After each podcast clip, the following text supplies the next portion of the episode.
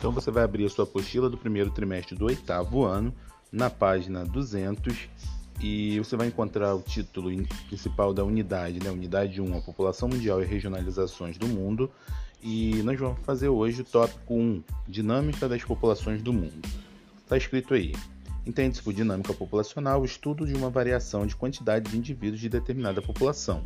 Já o conceito de população pode ser definido como um conjunto de pessoas que residem em determinado território, que pode estar constituído de uma cidade, um estado, um país ou até mesmo um planeta como um todo. Tal população pode ser classificada ainda segundo sua religião, nacionalidade, local de moradia, urbana ou rural, atividade econômica, ativa ou inativa, e seus respectivos comportamentos, que são objetos de, de, de denominados indicadores sociais, que é uma estatística utilizada e destinada a traduzir em grandeza quantitativa um conceito social abstrato e informar algo sobre certo aspecto da realidade social, como, por exemplo, taxa de natalidade, taxa de mortalidade, expectativa de vida, índice de analfabetismo, entre outras variáveis. Segundo parágrafo aí. É importante que não se confunda o conceito de população com o conceito de nação. Uma população pode ter várias nações, assim como uma nação pode ter um ou mais países. Uma nação é um conjunto de pessoas que compartilham uma história e, portanto, estão inseridas no mesmo panorama cultural.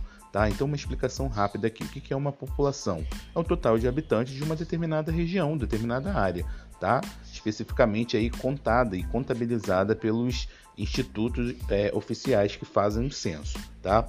É, já nação, né, nós estaríamos associando a cultura de um povo da forma como falam, como creem, enfim, está relacionado muito mais a uma questão cultural, conjunto de pessoas que compartilham uma parte histórica em si.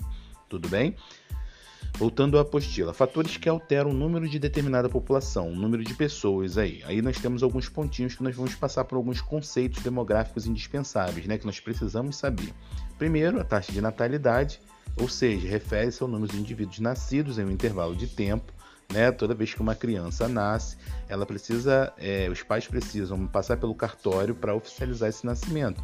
E aí ela recebe um nome e uma certidão de nascimento. Né? Esse, essa criança, então, ela se torna, né, a partir daquele momento, mais um habitante. E aí é, faz parte aí nesse contexto da taxa de natalidade. Tá? Natalidade vem de nascimento. Segundo pontinho é a taxa de mortalidade, ou seja, número de pessoas de indivíduos falecidos em um intervalo de tempo.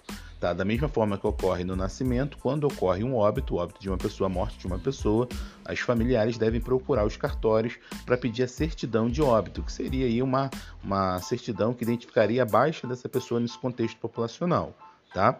Então você tem a taxa de natalidade e a taxa de mortalidade. Essas duas taxas. Uma taxa de mortalidade refere-se àquelas pessoas que morreram, ou seja, que saíram do contexto da população, e a taxa de natalidade das pessoas que nasceram que chegaram naquele contexto populacional.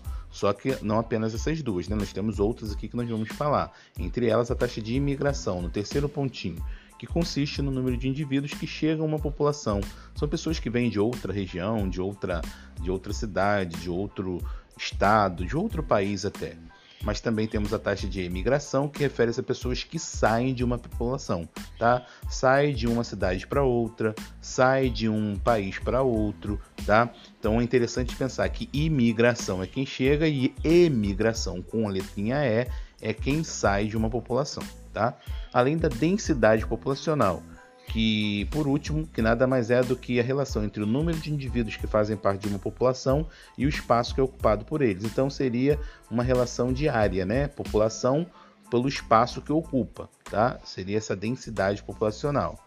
Podemos observar que a população do Brasil tem constantemente aumentado isso se deve ao fato de que as questões médico-sanitárias têm melhorado muito, e além disso, devido ao movimento migratório que aconteceu nos anos 60 e 70 da população rural para a cidade. Tá? É...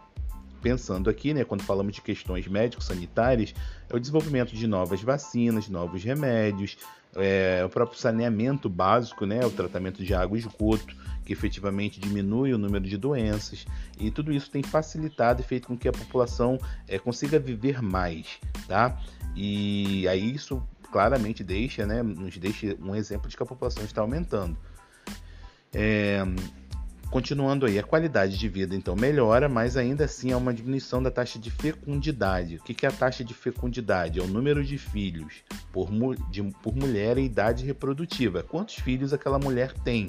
Tá? Nós vamos perceber que a taxa de fecundidade ela diminui, tem diminuído é, gradativamente. Né? Os seus avós possivelmente tiveram mais filhos do que os seus pais, tá? E assim acontecerá possivelmente com você, né?